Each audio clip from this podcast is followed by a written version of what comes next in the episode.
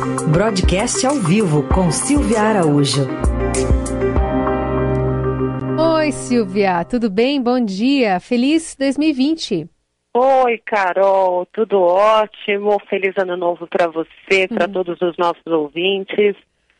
Vamos começar falando sobre esse assunto que está tomando conta do noticiário, essa tensão dos Estados Unidos com o Irã. A gente está falando agora sobre a política internacional com o professor, mas queria abordar contigo a questão envolvendo o nosso bolso aqui, né? O preço do petróleo, o que deve impactar no, no preço do combustível e como o governo está lidando com essa questão, querendo criar uma espécie de colchão para amortecer essa variação.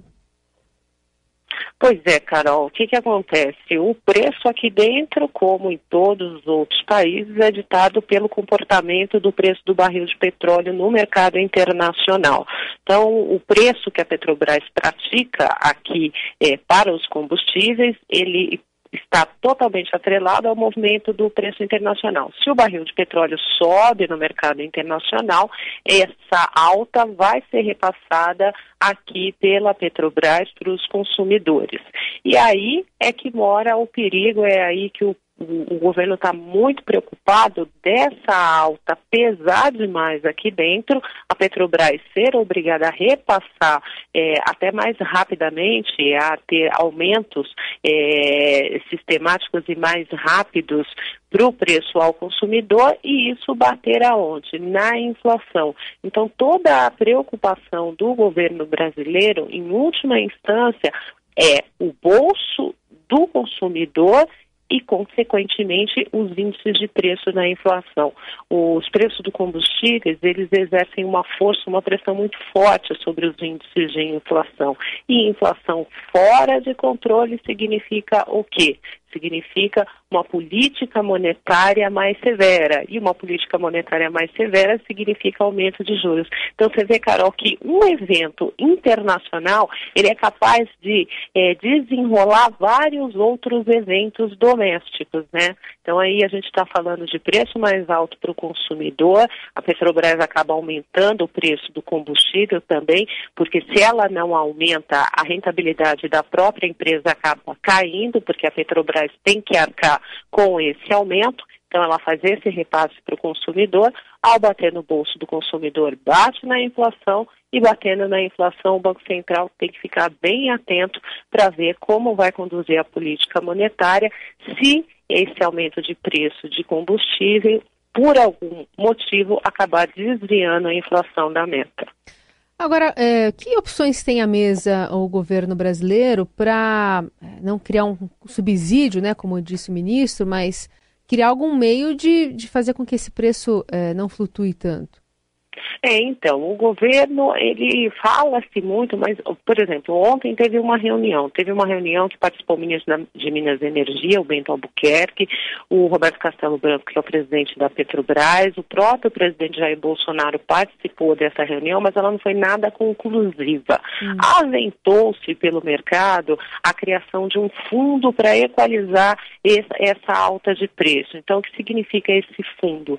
Seria um fundo que seria criado, pelo que se comentou-se, a partir do, do próprio aumento do preço do barril do petróleo, criaria-se esse fundo e na hora que o preço do barril estivesse muito alto, quando a Petrobras, é, ao invés de repassar automaticamente essa alta de preço para os preços dos combustíveis e aí bateria para o consumidor, seria utilizado esse fundo para equalizar. Seria mais ou menos assim, e é assim que se usam fundos de equalização.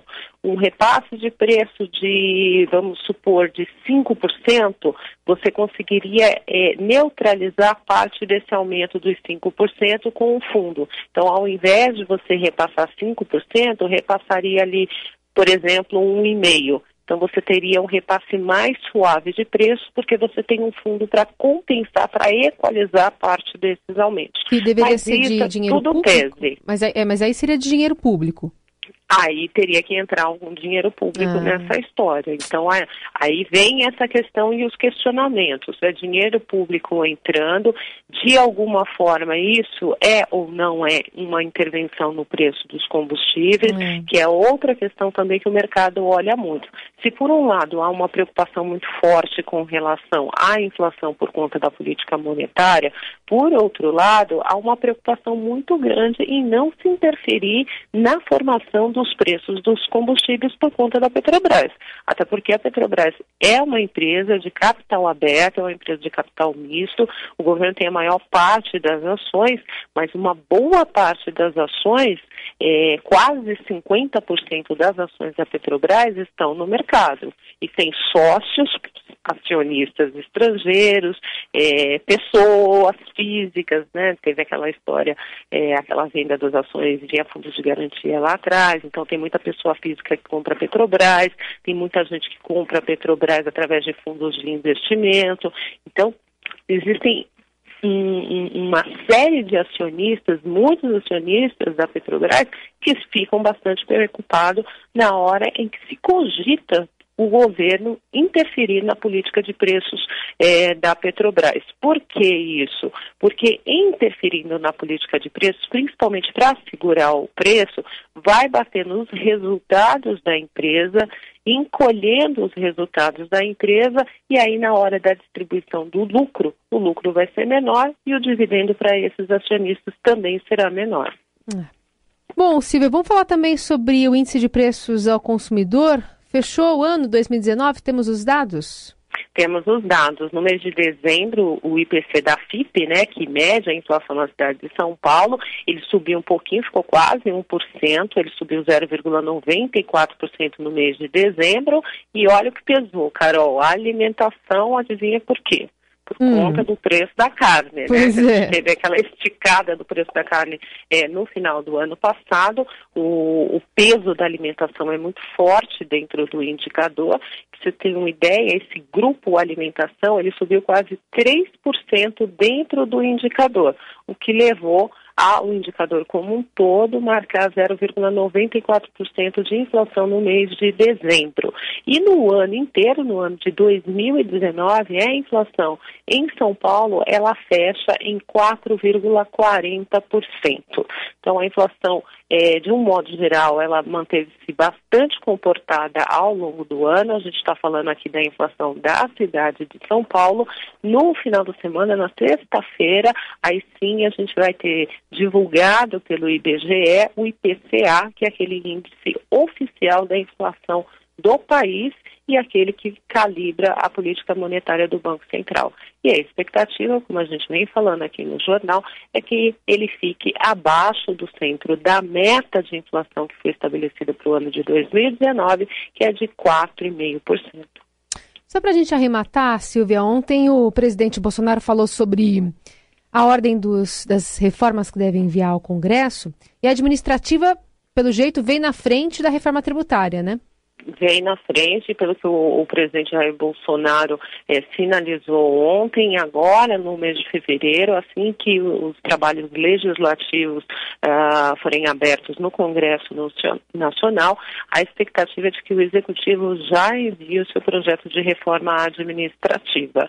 E aí vamos ver né, como é que vai ser essa discussão discussão, é uma discussão que tende a esticar bastante, né, Carol? Porque aí é mexer com o servidor público, tem uma bancada muito forte do servidor público é, no Congresso Nacional. O presidente Jair Bolsonaro disse que não vai mexer em direitos adquiridos e que a reforma vai tratar principalmente de quem é, entrar no serviço público depois que ela for aprovada.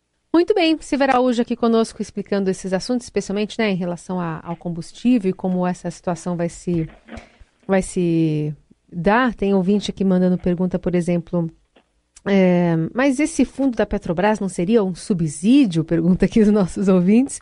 Essa é uma pergunta da Ana. Enfim, todo mundo querendo saber, mas ainda não é nada certo, não tem nada certo, como a Silvia também já, já explicou aqui pra gente.